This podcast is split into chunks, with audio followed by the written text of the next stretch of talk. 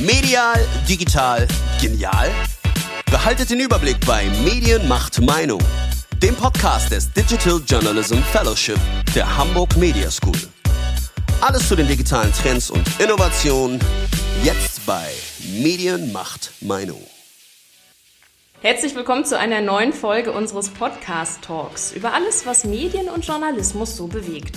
Mein Name ist Anja Kollros und mit mir heute dabei Ulrike Dobelstein-Lüte. Auch von mir ein herzliches Willkommen. Es muss nicht immer Fußball sein. Sportjournalismus kann so viel mehr sein als das Kommentieren einer Partie zwischen zwei sich gegenüberstehenden Mannschaften. Die Faszination, anderen beim Sport zuzuschauen, ist enorm. Es geht um Emotionen, um die klassische Geschichte von Verlierern und Siegern. Sport und Fernsehen, das ist für mich persönlich auch eine Kindheitserinnerung an meinen Vater, der im Sommer der Tour de France lieber Jan Ulrich vor dem Fernseher die Daumen gedrückt hat, als mit uns Kindern an den See zu gehen. Sportjournalismus fesselt einfach viele Menschen und daher ist das heute auch bei uns Thema. Dazu haben wir uns Axel Balkowski eingeladen. Er leitet die Sportkoordination der ARD und ist damit verantwortlich für das Sportprogramm im Ersten, auch für den Erwerb nationaler und internationaler Rechte und Produktion. Wie sieht das Sportprogramm in Zeiten von Corona aus und wie blickt Axel Balkowski auf die ewige Diskussion um zu hohe Übertragungsrechte für Fußballspieler? Darüber wollen wir uns heute mit ihm unterhalten. Herzlich willkommen. Herzlich willkommen auch von mir. Ja, Axel, wir kennen uns ja auch schon ein bisschen eine Weile, ähm, haben schon häufiger auch miteinander gearbeitet. Und ich kann mir eigentlich nicht vorstellen, dass äh, als du die Nachricht gehört hast, dass Olympia 2020 abgesagt worden ist, nicht emotional reagiert hast. Was waren deine ersten Gedanken als Sportkoordinator? Meine ersten Gedanken als Sportkoordinator waren, ach du heiliger Bimbam, was heißt denn das jetzt für unser ganzes Sommerprogramm? Denn es sind ja viele, viele Stunden, die wir im äh, Fernsehen, im Hörfunk und auch online damit bestücken wollten. Und plötzlich fällt dir auf, wie viele Programmlücken es geben wird und dass eigentlich niemand darauf so richtig eingestellt war, dass komplette Olympische Spiele ausfallen. Das gab es bislang in der Historie ja noch nicht, äh, zumindest nicht mit so relativ kurzem Vorlauf. Und das waren eigentlich meine ersten Gedanken, dass ich daran gedacht habe, ähm, was heißt das für uns insgesamt als System? Wie groß ist denn, sag ich mal, der Bereich Sport für die ARD? Man kann es in verschiedenen Dingen ausdrücken. Das eine ist sozusagen der, der, der Anteil im Programm des ersten deutschen Fernsehens. Wäre in diesem Jahr wäre so bei 8, 9 Prozent gewesen. Mit einer Europameisterschaft im Fußball, mit den Olympischen Spielen, mit den Finals, die wir, die wir gezeigt äh, hätten aus NRW ähm, und mit verschiedenen anderen e Ereignissen, die alle stattfinden sollten. Äh, das wären so 8 bis 9 Prozent des Programminhaltes gewesen. Und es, das hört sich erstmal sehr wenig an. Wie viel wäre es denn äh, im normalen Jahr gewesen, ohne WM? Ja, EM, im normalen Jahr beträgt der Anteil ungefähr 6 Prozent. Also der, der Sport hat einen Gesamtanteil im Programm von 6 Prozent. Allerdings, da gibt es immer, immer noch eine zweite Formel, die besagt, in Zuschauerinnen und Zuschauern tragen wir, um, tragen wir in solchen Jahren, wie es jetzt 2020 eigentlich gewesen wäre, so circa 25 Prozent bei. Das heißt, weil wir eben sehr massenattraktiv sind und bei Euro-Spielen, wenn Jogi Löws Mannschaft erfolgreich spielt, äh, sind ja bis zu 30 Millionen oder über 30 Millionen Zuschauer da. Das heißt, dann bedeutet es in Zuschauern sozusagen ein Viertel. Und äh, finanziell ist es natürlich, finanziell ist es natürlich auch, spielt es natürlich auch eine erhebliche Rolle. Ne? Der Sport, äh, der Sport hat ungefähr eine Größenordnung im Lizenzbereich von 250 Millionen so im Schnitt äh, bis dato noch. Und produktionell kann man auch sagen, kommen noch 30 bis 40 Millionen Euro dazu. Also das heißt, das ist schon ein großer Anteil. Jetzt hat man vielleicht äh, mit dem ersten Lockdown noch gedacht, naja gut, noch ein halbes Jahr, wenn es schlecht läuft, dann äh, geht es weiter. Jetzt äh, steht die Ski- und Wintersaison vor der Tür. Äh, wie sieht denn die Produktion da für euch aus? Weil viel verändert hat sich ja an der Corona-Situation nicht. Nee, das, das, war uns aber klar und wir sind frühzeitig, wir haben ohnehin einen Wechsel gehabt. Bei uns gibt es, wie gesagt, Federführer. Bislang war der Mitteldeutsche Rundfunk immer zuständig für die, wir nennen das Abwicklung der, der gesamten Strecken. Wir haben ja dann wirklich teilweise Strecken von 9 bis 18 Uhr, die bei einem Sender auflaufen und umgesetzt werden, redaktionell und von Regie und auch produktionell. Das ist jetzt gewechselt zum Westdeutschen Rundfunk und das Erste, was wir im Sommer beschlossen haben mit den Sportchefs, ist, dass wir ein Studio bauen bauen müssen für den Winter. Weil wir ja in der Vergangenheit überall vor Ort waren. Das war ja selbstverständlich, dass wir Moderatoren bei den größeren Events haben, beim Biathlon, beim Ski Alpin, beim Skispringen, sodass die einander übergeben konnten. Äh, das war uns relativ früh klar, dass wir da für eine äh, andere Möglichkeit sorgen müssen. So ist in Köln, Bocklemünd in, äh, beim, auf dem Gelände des WDR ist ein Studio entstanden, das wir für den Wintersport nutzen, damit wir eine Sendesicherheit haben. Und gleichzeitig ist es jetzt auch so, dass unsere Kommentatorinnen und Kommentatoren vor allem äh, oder eigentlich immer in den Studios sitzen, also bei den jeweiligen Federführern, beim Biathlon, beim RBB, beim Ski-Alpin, beim SWR oder Bayerischen Rundfunk. Das heißt, wir sind mit kaum noch Leuten vor Ort. Ja, weil Sport ist ja gerade was sehr Emotionales. Ne? Also ich als Zuschauerin fieber ja mit, wenn auch der Kommentator, die Kommentatorin äh, mitfiebert. Wie, wie funktioniert das jetzt? Also äh, schauen die auf den Monitoren mit und kommentieren dann äh, direkt oder sind die anders vorbereitet? Also wie sieht der, der redaktionelle Ablauf auch dafür aus, dass ich als Zuschauerin trotzdem noch gut informiert bin? Naja, erstmal muss man sagen, die Bereitschaft der Sportlerinnen und Sportler da draußen ist enorm, uns zu helfen. Denn es gibt jetzt die Möglichkeiten zu, zu Videoschalten und ähnlichem, auch in der Vorbereitung für unsere Moderatoren und Kommentatoren und Kommentatoren, damit die äh, überhaupt an die Informationen herankommen. Denn das ist ja in der, in der Regel, in der Vergangenheit äh, war es die Regel, dass man äh, vor dem Biathlonrennen oder vor Ski-Alpin-Rennen mit den, mit den Athletinnen und Athleten spre direkt sprechen konnte. Unsere Kommentatoren und Kommentatoren sind, äh, sind zum Teil in Trainingslagern gewesen, haben sich dort umgeschaut. Und äh, das läuft jetzt alles per Videokonferenz oder per, per Telefon. Also sprich, man muss sehr kreativ gerade werden. Ist das ähm, trotzdem, merkt ihr das, ein Rückgang in euren Zuschauerzahlen? Dass die Zuschauer da nicht so ganz mitgehen mit dem, was ihr euch gerade ähm, überlegt, um es überhaupt ein bisschen, ähm, sag ich mal, Emotionalität und Informationen zu übertragen? Na, ich glaube, da muss man sehr differenzieren. Im Fußball hatten wir das, also dass wir bei, bei der Sportschau, aber auch im DFB-Pokal zum Beispiel im Pokalfinale Austrália, äh, zwischen Bayern und Bayer Leverkusen, da hätten wir, in der, hätten wir normalerweise in normalen Zeiten 11, 11 bis 12 Millionen Zuschauer gehabt. Das war, da kann man sehr sicher sein. Wir hatten jetzt äh, knapp über sieben. Das heißt, da hat sich am Anfang hat sich sehr viel verändert, insbesondere beim Fußball. Also die Leute hatten ihre Schwierigkeiten, die sogenannten Geisterspiele anzunehmen, eben Spiele ohne Zuschauer. Das hat sich jetzt aber im Laufe der letzten Monate deutlich verändert. Also die Sportschau hatte auch gelitten, hatte über eine Million Leute weniger fast. Und das hat sich jetzt aber wieder angeglichen. Also wir sind jetzt wieder auf dem Stand wie vorher und jetzt am letzten Wintersportwochenende waren wir so gut wie noch nie äh, Ende November, Anfang Dezember. So viele Zuschauerinnen und Zuschauer hat es noch nie gegeben. Natürlich auch dadurch begründet, dass die Menschen gar nicht, äh, eben kaum noch in Restaurants und ähnliches gehen können, sondern zu Hause sind. Und damit, glaube ich, ist das, was sozusagen die Menschen erstmal abgehalten hat davon, ist inzwischen zu, zu einem Stück Gewohnheit ge geworden, nämlich Sport ohne Zuschauerinnen und Zuschauer anschauen zu müssen und ohne die Emotionen, die ja dadurch auch zustande kommen. Das ist inzwischen gelernt und die Leute haben es akzeptiert. Ist das vielleicht auch eine Chance gerade jetzt für Randsportarten und deren Berichterstattung, ähm, weil man vielleicht Sehgewohnheiten verändert hat, äh, weil man vielleicht sich auch für andere Sportarten anfängt zu interessieren? ja, viele der Rand- oder Nebensport oder, oder kleineren Sportarten, will ich sie mal nennen, äh, haben gar nicht die Möglichkeit, im Augenblick stattzufinden. Das ist ja der, der, Nachteil, weil, sie, weil die Umsetzung von Hygienekonzepten und ähnlichem sind halt immens teuer. Und das merkt man ja, dass die deutschen Ligen außerhalb der Fußballliga äh, enorme Schwierigkeiten hatten, eben ohne Zuschauerinnen und Zuschauer überhaupt zu starten, das ganze Thema Hygienekonzepte umzusetzen, auch aus finanziellen Gründen. Denn für viele Sportarten sind die Zuschauer die Haupteinnahmequelle. Das sind, das sind ja gar nicht immer wir, sondern das sind ja vor allem Zuschauerinnen und Zuschauer. Und deshalb äh, sind kleinere Sportarten, haben, haben glaube ich, größere Probleme gehabt, überhaupt zu starten. Wir haben nur gemerkt, die Leichtathleten haben dann auch in Braunschweig ihre deutschen Meisterschaften immerhin abgehalten. Äh, und das war auch dann sehr erfolgreich bei uns. Also das heißt, jede Sportart, die im Augenblick äh, es möglich machen kann, zu starten und dann gesehen zu werden, die, ähm, die wird auch gesehen. Also die Leute, wir merken, dass das Interesse an äh, ablenkender, unterhaltender Art, wie auch der Sport ja eben äh, es sein kann, dass das sehr gerne genommen wird. So zu den Schwerpunkten im Sport kommen wir sicherlich später nochmal zurück.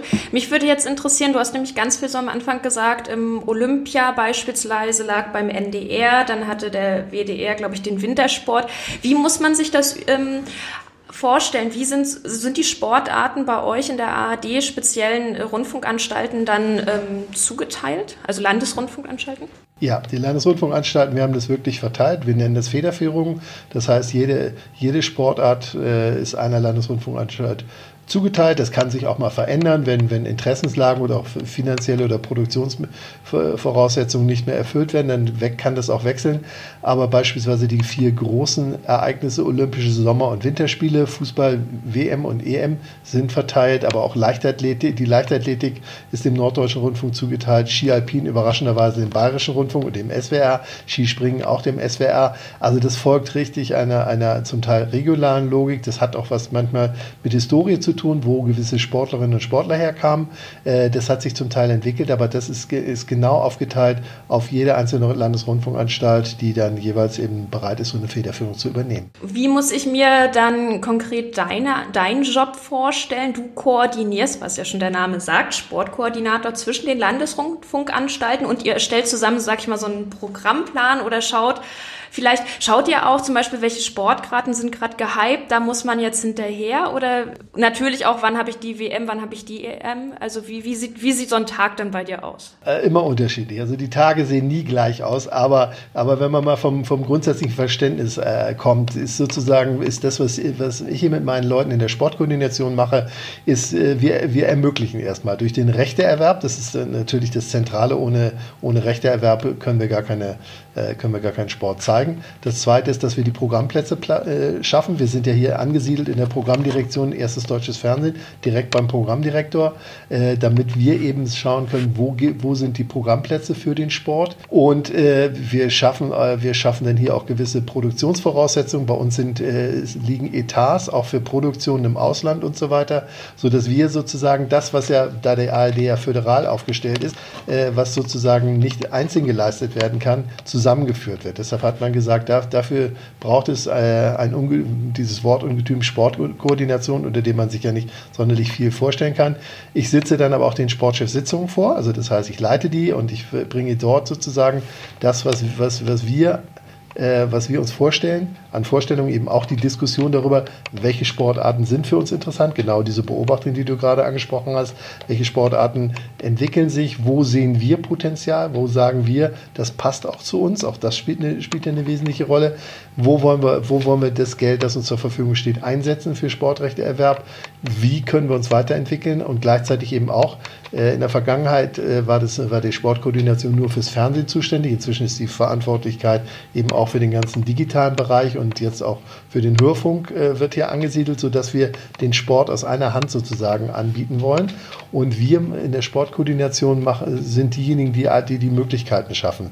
Ich bin auch derjenige, der dann den Sport in den Intendantensitzungen vertritt, also in der, in der ARD, in allen Gremien, sprich in den Intendantensitzungen, bei den Gremien auch, wenn es darum geht, auch äh, zu erläutern, warum äh, die Gremien müssen ja gewissen Erwerben zustimmen. Ab einer gewissen Größenordnung müssen, müssen die Gremien der unterschiedlichen Landesrundfunkanstalten dem zustimmen. Das heißt, ich bin auch viel in Gremiensitzungen unterwegs, um zu erläutern, weil es ja auch nicht immer nachvollziehbar ist, äh, warum kostet ein Fußballrecht so viel, warum, warum können wir, konnten wir das Recht nicht erwerben, warum haben wir etwas verloren.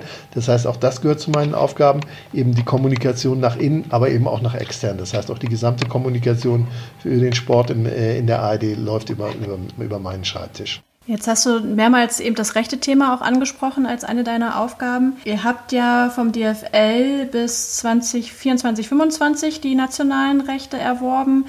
Ähm, wie sieht denn so, ein, so eine Rechtevergabe eigentlich aus? Also wie muss ich mir die vorstellen? Weil ihr da ja auch häufig in der Kritik steht, so nach dem Motto nur Fußballrechte für meine GEZ-Gebühren und so viel Geld, wo geht dieses Geld eigentlich hin? Da ist so ein bisschen die Frage, wie sieht denn eigentlich so eine Rechtevergabe aus? Sitzt du da am Telefon, telefonierst? Ähm, wie sind da die Prozesse? Ganz unterschiedlich. Also bei der DFL ist es ein, ein äußerst formaler Prozess. Das heißt, da, das, da das Kartellamt dort ähm, mitbestimmt, auch den ganzen Prozess mitbestimmt, ist der, ist der Prozess bei, bei der Ausschreibung der Bundesliga-Rechte extrem formalisiert. Das heißt, dort gibt es wirklich ein abgestuftes Verfahren, bei dem Informationen fließen, bei dem äh, immer mit dem Kartellamt abgestufte Informationen schriftlich an alle Interessierten gehen, bei dem man zum Teil sogar eine, eine Summe hinterlegen muss, um sich die, um die Informationen zu bekommen, damit nicht äh, jeder sich ein, um die, äh, für die Rechte interessiert.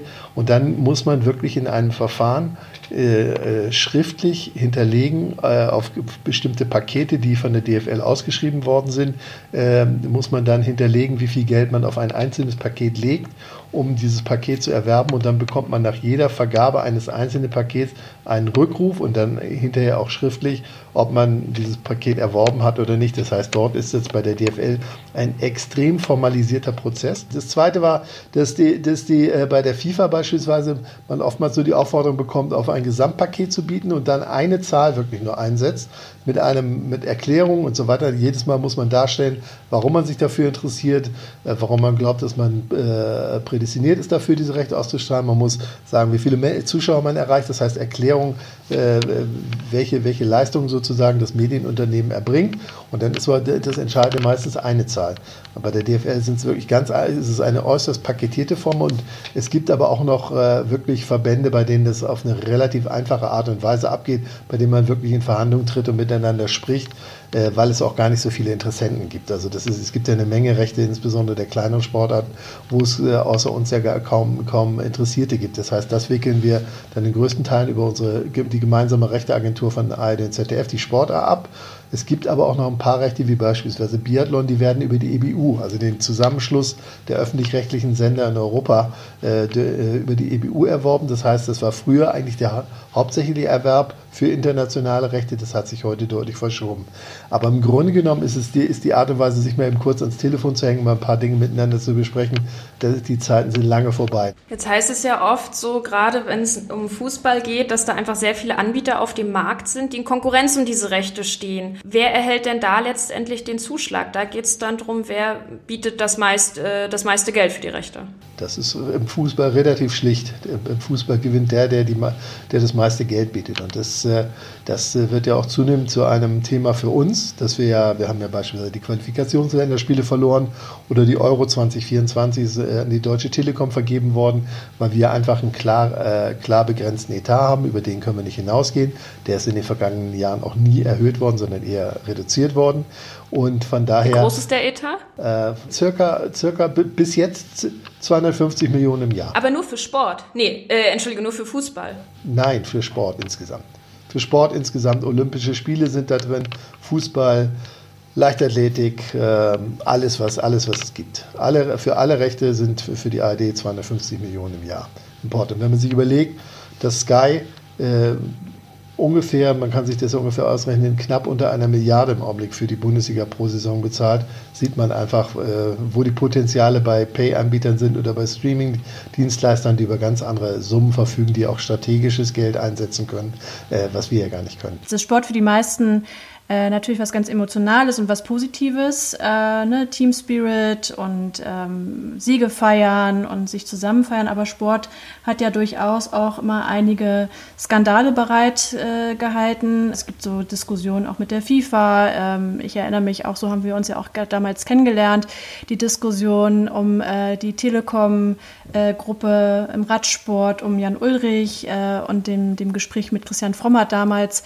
Äh, welche Verantwortung trägst du oder trägt die ARD in der Sportberichterstattung, wenn solche Fälle aufkommen? Ähm, ich erinnere mich, wir haben damals auch schon mal darüber diskutiert. Äh, ist es dann okay, irgendwann abzuschalten oder muss man draufbleiben und genau dann auch darüber berichten? Also unsere Philosophie ist eigentlich relativ einfach. Wir, wir sind und bleiben Berichterstatter. Und das ist, glaube ich, etwas, was wir gerade in den letzten Jahren sehr stark gemacht haben. Ich meine, dass die russische äh, dass, die, dass die russische Mannschaft bei den letzten Olympischen Spielen nicht, äh, nicht unter ihrer Flagge auftreten konnte und dass wir, äh, dass dieser Dopingskandal in Russland aufgetaucht ist, das lag ja an der Berichterstattung von Hajo Seppelt bei uns. Das war ja ganz eindeutig das, was wir haben. Wir leisten es uns, eine investigative Berichterstattung ähm, auch aus den, aus den Zentral, aus den Gemeinschaftsmitteln, wie es bei uns heißt, zu fördern.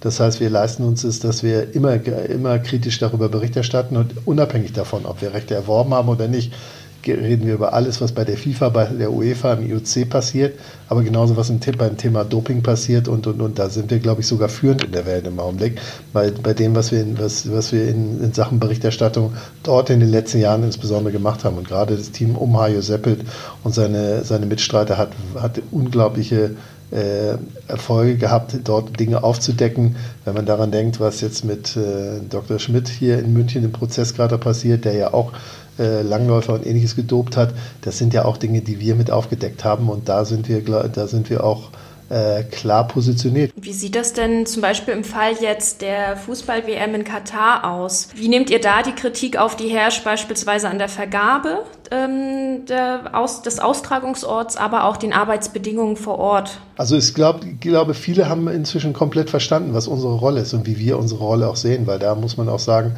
da funktio funktionieren bei uns auch äh, über alle Hierarchien funktioniert das Ganze, weil wir immer sagen, wir sind nicht abhängig davon. Wir erwerben ein Recht, wir erwerben nämlich das Recht, zu, äh, Fußballspiele, Olympische Spiele, Sportarten zu übertragen. Aber damit kauft man uns nicht ein, sondern wir lassen uns nicht einkaufen, sondern unsere Aufgabe ist und bleibt der Journalismus. Natürlich gibt es das, dass äh, Menschen bei uns anrufen und sich mal beschweren über eine Art von Berichterstattung. Und jeder hat ja auch das Recht, auch mit uns kritisch, so genauso wie wir mit Verbänden, mit Sportlern, mit allem, mit, mit all dem äh, Umfeld äh, kritisch umgehen, hat jeder auch das Recht, mit uns kritisch umzugehen. Aber das heißt, die, die Abhängigkeit führt bei uns zu gar nichts, sondern wir, die führt auch nicht dazu, dass wir unsere Berichterstattung verändern. Aber wie groß ist denn dann das Spannungsfeld zwischen ich nenne es jetzt mal nochmal FIFA und euch dann. Also irgendwie gibt es ja schon auch Abhängigkeiten voneinander. Was, was, passiert dann? Ruft dann irgendeiner bei dir an und sagt, Mensch, äh, Axel, das fanden wir jetzt nicht so dufte. Aber, oder wie funktioniert das, ne, wenn so Kritik aufkommt? Die sind alle bei uns in vielen Beiträgen, äh, in Sportschau-Beiträgen, in Tagesschau-Beiträgen, äh, in, in Kommentierungen und so weiter, äh, insgesamt in der ARD immer begleitet worden. Das heißt, es war und ist immer ein Thema bei uns. Und da haben wir auch, wir hatten es auch schon das Reporter von uns, Sportreporter oder Sportjournalisten auch mal nicht so gerne gesehen waren, äh, so in Katar aufgrund der Berichterstattung. Äh, das hält uns aber überhaupt nicht ab davon, äh, davon genau in dieser Art und Weise Berichte, Bericht zu erstatten. Ähm, wenn wir jetzt nochmal rübergehen, ähm, sage ich schon mal, in die Richtung der Zu äh, Zukunft der Berichterstattung, äh, Sportberichterstattung, werden da, sage ich mal, Pay-TV-Sender und auch digitale Streaming-Formate immer mehr eine Rolle spielen? Oder wie stark sind die jetzt schon eine Konkurrenz für euch? Naja, die sind, ich habe das ja vorhin schon mal angedeutet, sie sind natürlich eine große Kon äh, Konkurrenz, weil sie zum einen in der Regel über strategisches Geld verfügen. Die äh, sind ja nicht unbedingt immer sofort darauf aus. Äh, natürlich wollen sie langfristig Geld verdienen, die, die Unternehmungen, die dahinter stehen. Aber vom, Grundsatz, vom Grundsatz her können die mit anderen Geldern agieren. Insofern sind sie natürlich eine Konkurrenz für uns. Ich glaube aber, es gibt eben auch eine ganze Reihe von Beispielen, wo wir sehen, dass wir sehr gut nebeneinander existieren können. Das ist ein Beispiel, ein Beispiel ist, äh, ist die dritte Liga, bei der wir ursprünglich die Rechte alleine hatten. Aber aufgrund des, des finanziellen Drucks, der im, im, im Bereich des DFB und seiner Clubs herrschte, ähm, waren, waren wir bereit, auch Rechte abzugeben. Und die, weil wir einfach gesagt haben, für uns ist hier die finanzielle Latte erreicht, mehr können und werden wir nicht geben. Äh, dann ist die Telekom mit eingestiegen. Ein anderes Beispiel ist die Handball-Bundesliga, bei der wir gemeinsam mit Sky einen Vertrag unterschrieben haben über sechs Jahre ähm, weil wir gesagt haben, wir müssen neben dem Fußball eben auch versuchen, noch eine andere Ballsportart, eine Mannschaftssportart in Deutschland äh, weiterzuentwickeln. Wir haben nicht den Anspruch gehabt, dass sie, die, dass sie den Fußball erreichen kann, aber dass es zumindest äh, eine Möglichkeit gibt, für eine weitere Mannschaftssportart sich äh, zu entwickeln. Und dort haben wir einen gemeinsamen Vertrag mit Sky unterschrieben. Ich glaube also, das heißt, die, die, es gibt zum einen eine Konkurrenz, aber die, die, es gibt zumindest, es gibt viel eher noch eine Konkurrenz inzwischen unter Pay- und Streaming-Anbietern, weil wir inzwischen auch sehr, sehr wohl wahrgenommen werden. Und das konnte man, man konnte es gerade wieder sehen bei, bei der Vergabe der Bundesliga-Rechte. Dort stehen wir ja nicht in Konkurrenz, aber es ist, glaube ich, auch nach wie vor der große Wunsch der, der Clubs, der Spieler und auch der Fans, dass äh, Fußball frei empfangbar ist. Und das merken wir, dass, dass, dass wir eben im Bereich der Sportschau, dass, dass, dass wir eine Menge Rechte erwerben konnten. Das heißt, ihr habt ja auch so eine Art einen direkten Einfluss, wie prominent ähm, oder erfolgreich Sportarten in Deutschland werden, oder? Also ist ja schon so ein Effekt, sag ich mal, das ein bisschen auch zu pushen und vielleicht dadurch ja auch ein neues Ertragsfeld oder Berichterstattung zu finden, wenn beispielsweise der Fußball schon so hart umkämpft ist, oder? Das ist ja schon so, ich sag mal, ihr weicht dann aus in andere Bereiche. Naja, der Wintersport, den haben wir vorhin schon angesprochen, der macht ja viel mehr, der macht ja viel mehr Fläche aus als der Fußball beispielsweise. Mit Abstand am meisten Sport bei unser, im Jahr zeigen wir, zeigen wir aus dem Winter. Und wir haben hier jetzt auch gemeinsam mit den Verbänden nach, nach vielen Jahren äh, nach über zehn Jahren miteinander sprechen, haben wir es eben 2019 erstmalig geschafft, die Finals zu übertragen. Das heißt, ein Zusammenschluss von deutschen Meisterschaften in verschiedenen Sportarten. Äh, um es mal deutlich zu sagen, wir haben noch eine deutsche Meisterschaft im, im ersten und im ZDF übertragen, das waren die Leichtathleten. Alle anderen Sportarten gab es nicht mehr in den deutschen Meisterschaften, weil es überhaupt nicht mehr attraktiv war. Die Zuschauerinnen und Zuschauer haben nicht mehr geguckt. dann haben wir es geschafft, die jetzt mal in Berlin 2019 mit den Finals äh, deutsche Meisterschaften zusammenzubinden. Und wir haben es erlebt, dass von der Leichtathletik über Turnen, also Schwimmen, die klassischen Sportarten bis hin zu Stand-Up-Paddling deutsche Meisterschaften geguckt wurden. Und wir haben morgens schon angefangen mit 1,3, um, morgens um 10 mit 1,3 Millionen Zuschauerinnen und Zuschauern, bis abends äh, bis zu dreieinhalb, vier Millionen Zuschauern, die, da, die das geguckt haben. Und das war sensationell, weil wenn man sich anschaut, mit einzelnen deutschen Meisterschaften hatten wir noch so 5 bis 6 Prozent Marktanteil. Und hier haben wir, haben wir einen Tagesdurchschnittsmarktanteil von über 12 Prozent erreicht. Also das war wirklich großartig und sensationell. Und das ist etwas, was wir, wo wir glauben, wo man eben unsere Stärke, freie Empfangbarkeit von, von, von, von Sportarten, wenn sie sich zusammentun, anders, anders bündeln kann. Also sozusagen aus dem Winter, das Modell aus dem Winter, wo sich ja Sportarten äh, zeitlich aneinander anpassen, um eben gesehen zu werden, um nacheinander stattzufinden, äh, das auf den Sommer übertragen mit Sommersportarten. Das war einer unserer größten Erfolge in den letzten Jahren, die wir hatten, weil wir dort einfach gesehen haben, dass es möglich ist, dann eben auch kleineren Sportarten wieder, wieder eine, Sichtbarkeit zu ver verleihen. Ja, worüber wir jetzt noch gar nicht gesprochen haben, äh, ist so ein bisschen die Frage, was heißt das eigentlich? Äh, für deine Kolleginnen und Kollegen in den Redaktionen ähm, auch das Thema Innovation, äh, veränderte äh, Herausforderungen, Anforderungen. Äh, wie stellt ihr euch für die Zukunft äh, auf in euren Redaktionen? Was bei uns jetzt erfolgt ist, ist äh, sozusagen der Zusammenschluss aller Redaktionen, die früher völlig getrennt waren. Früher gab es Fernsehen und Hörfunk, dann kam irgendwann Online dazu. Und was jetzt überall passiert, äh, der NDR ist gerade einer der letzten Sender, die das jetzt vollzogen haben, alle Redaktionen zusammenzutun. Und es geht am Ende nicht mehr äh, um Fernsehen, Hörfunk, Online, sondern es geht darum, welche Ausspielwege werden an, auf welcher, an, an welcher Stelle wann wie bedient. Das heißt, zum einen ist diese, wird das Spezialistentum immer mehr aufgehoben sondern in, schon in der Ausbildung werden, werden bei uns äh, Journalistinnen und Journalisten anders, anders herangeführt. Das heißt eben nicht mehr Fernsehjournalist, Hörfunkjournalist, sondern wirklich äh, trimedial, das heißt wirklich auf allen, in, in allen Medien aus, ausgebildet. Und so werden auch, so sind auch gerade die Struktur, Umstrukturierungsprozesse, die in allen Redaktionen und auch hier eben bei uns in der Koordination vonstatten gehen, nämlich alle den gesamten Sport zu bündeln und dann zu schauen, welche Ausspielwege bedient man zuerst. Das heißt, das ist, der, das ist, die, das ist die, die größte Aufgabe, die wir derzeit haben, weil wir natürlich auch feststellen, dass das Fernsehen für jüngere Menschen, also die linearen Ausspielwege, immer unbedeutender werden und wir wirklich umsteigen müssen äh, äh auf nonlineare äh, Wege und dass wir, dass wir dort wirklich äh, unsere gesamte Art zu arbeiten in den letzten Jahren schon gravierend umgestellt haben und immer noch in dem Prozess sind, dass wir wirklich dem Thema Digitalisierung im Augenblick einen großen, äh, großen Vorrang geben. Äh, die Sportschau.de ist äh, eine von den Big Five, sogenannten Big Five in der ARD. Das heißt, es gibt fünf Digitalisierungs- Prozesse, die vorangetrieben werden. Das ist unter anderem Tagesschau.de, aber auch Kinderkan der Kinderkanal.de. Also das heißt, dort die Digitalisierung und Sport gehört eben auch dazu mit Sportschau.de. Und das ist für uns die größte Herausforderung in den nächsten Jahren, genau diesen Prozess weiter fortzuführen und natürlich es endet ja nie. Die digitale Welt wird ja nie, man wird ja nicht zu einem Ende kommen, sondern genau das, was sich dort immer wieder äh, entwickelt, äh, zu verfolgen, mitzugestalten und am Ende nicht hinten, hinten dran zu hängen, sondern mittendrin zu sein. Und das ist, glaube ich, die größte Herausforderung für alle unsere Kolleginnen und Kollegen, die wir derzeit haben.